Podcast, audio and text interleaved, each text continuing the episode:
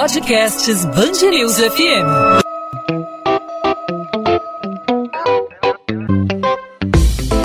Dois às 20, com Maurício Bastos e Luana Bernardes. Pandemia. Em apenas 24 horas duplicou o número de mortos e de casos na capital. 45 cas de coronavirus et depuis, eh bien, ces touristes sont confinés. Fears mount that it may soon become officially a pandemic. O coronavírus se espalha de forma desenfreada pelo mundo e nesta quarta-feira a OMS decretou pandemia mundial. We have therefore made the assessment that COVID-19 can be characterized. O Covid-19 já atinge mais de 110 países com 118 mil casos. Aqui no Rio de Janeiro são 13 casos confirmados, mas há expectativa do número de infectados aumentar ainda mais nas próximas semanas. O ministro da Saúde, Luiz Henrique Mandetta, disse que o anúncio da OMS não muda nada no Brasil. Na Alemanha, a chanceler Angela Merkel estima que 70% dos alemães devem ser contaminados. Mas o que muda agora com o decreto da OMS? Pandemia. Esse é o assunto de hoje no podcast 2 às 20. Por que o decreto só veio agora, já que a doença está espalhada por aí há um tempo? Para explicar esse assunto, conosco aqui hoje o infectologista da Coordenação de Vigilância em Saúde de Niterói, José Antônio Posa.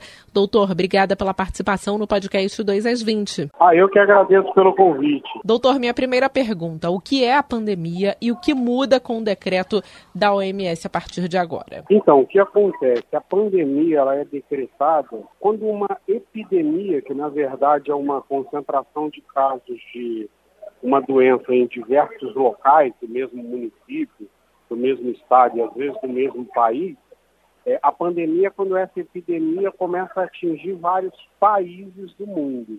Então, o que aconteceu foi que agora o Ministério da Saúde, que já questionava essa demora da OMS a decretar essa pandemia, agora a OMS, é, acho que assustada pelo, pela disseminação desse vírus, é, ela decretou esse estado e isso facilita algumas coisas, como uso de medicação, é, compra até de insumos, distribuição de estrutura, é, busca ativa de leitos. Isso funciona como se fosse um, aquele estado de calamidade pública, quando acontece alguma tragédia. Então, isso facilita para você fazer os cuidados necessários de saúde. Esse decreto ele acaba com algumas burocracias, então. Isso facilita muito a, a, o segmento tanto da investigação quanto do tratamento. É, é como se quebrasse algumas barreiras burocráticas realmente. Mas o coronavírus ele já estava espalhado pelo mundo há um tempo, né? Por que, na sua opinião, esse decreto de pandemia veio só agora no mês de março? É, o que eu acredito é que a Organização Mundial de Saúde tentou fazer duas coisas. Primeiro, é, não espalhar realmente uma histeria é, é, disseminada, e eu até acredito que eles contaram muito com a capacidade de cada país em conter essa disseminação local. É, só que, infelizmente, as duas coisas não aconteceram, porque é um vírus é, altamente transmissível e, e, a histeria aconteceu por vários motivos. Então, eu acho que foi uma estratégia que eles tentaram para acalmar a população que infelizmente não funcionou. Essa que você está ouvindo é a entrevista com o infectologista da Coordenação de Vigilância em Saúde de Niterói, José Antônio Posa, que fala um pouquinho sobre o decreto de pandemia da OMS por conta do coronavírus. Doutor, explica para o ouvinte da Band News FM as diferenças entre pandemia, epidemia, endemia, são vários nomes, né? A pandemia, agora a gente já sabe que muda e facilita né, as questões burocráticas da saúde. E nos outros casos, como que funciona? É, a epidemia nada mais é do que um acontecimento de vários casos de alguma doença infecciosa restrita a um, um, local. Por exemplo, a gente teve aqui no Rio epidemia de dengue. A gente teve um aumento súbito nos casos de dengue em um período, numa região selecionada, que no caso do Rio até foi o estado inteiro, então a gente pode falar que a gente teve uma epidemia de dengue. A diferença da endemia é que a endemia ela não está relacionada só à quantidade to total de casos.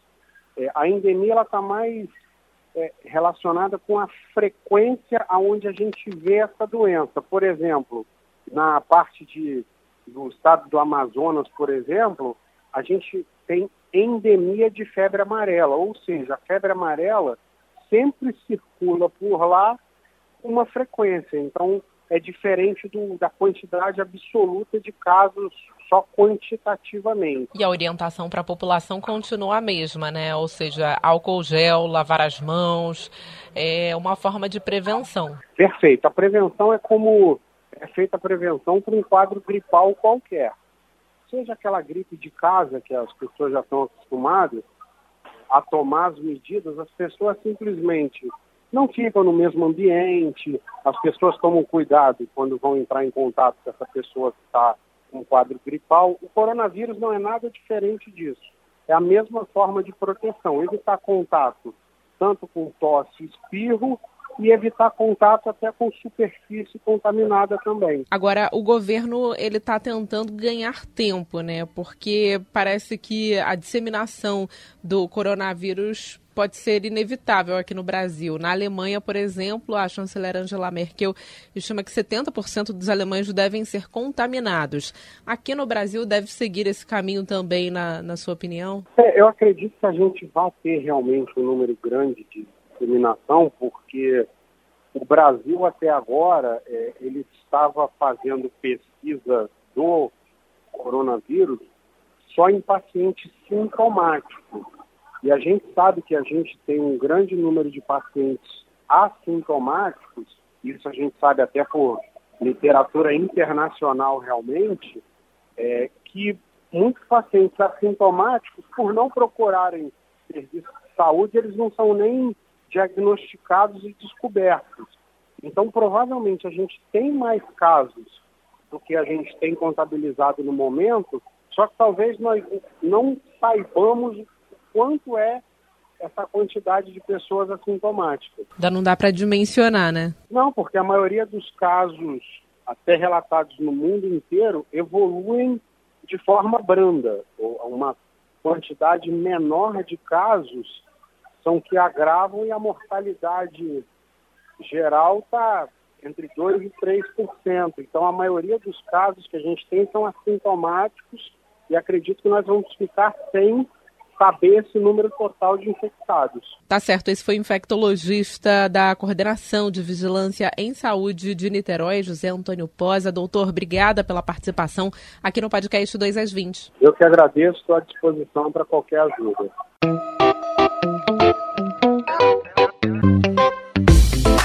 2 às 20, com Maurício Bastos e Luana Bernardes.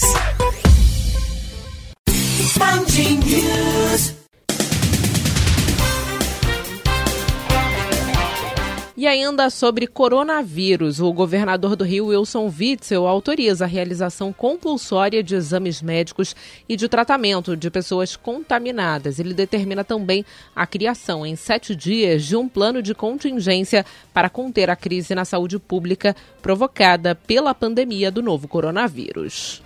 E ainda sobre esse assunto, a UFRJ criou um site com orientações sobre a prevenção e os riscos relativos à pandemia.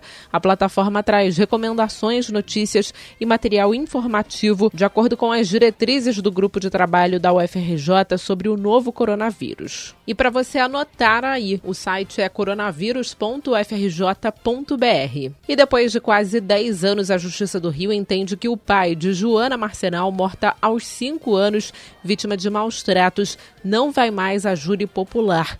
O laudo da morte apontou que a criança ficou cerca de 15 dias amarrada e sem comer. Ela estava na casa do pai, o servidor do Tribunal de Justiça André Rodrigues Marins, e responsável pela guarda da criança. E o capitão da Polícia Militar preso pela Corregedoria da Corporação, acusado de integrar uma milícia que invade terras e constrói condomínios ilegais, também era investigado pela PM por outros crimes. Vitor Alexandre Araújo já respondia ao Conselho de Justificação da corporação antes de ser alvo da Operação Condomínio Fechado. Os milicianos passaram a praticar extorsões, como explica o promotor responsável pela investigação, Michel Queiroz. Era feita mediante grave ameaça, com a cessação uh, do fornecimento de água, com a quebra de, do seu patrimônio, ou seja, a quebra dos canos, com confronto uh, verbais, com ameaças com, feitas através do uso de armas. Então são extorsões propriamente dito. A Polícia Civil conclui que não houve sabotagem na estação de tratamento do Guandu, que teve o abastecimento influenciado pela geosmina, substância que alterou a cor, o cheiro e o sabor da água para quase 9 milhões de pessoas. A hipótese chegou a ser cogitada pelo governador no auge da crise. Na terça-feira, Witzel disse que vai recorrer da decisão da Justiça que determinou o desconto de 25% na conta de água dos moradores do Rio. 2 às 20. Eu, Luana Bernardes, me despeço por aqui. Lembro que meu companheiro de podcast, o Maurício Bastos, continua em licença médica, mas deve voltar nos próximos dias por aqui e na programação. O podcast 2 às 20 fica disponível sempre de segunda a sexta-feira, a partir das 8 da noite, nas principais plataformas de streaming e também no nosso site bandnewsfmrio.com.br. Eu volto nesta quinta-feira. Até lá!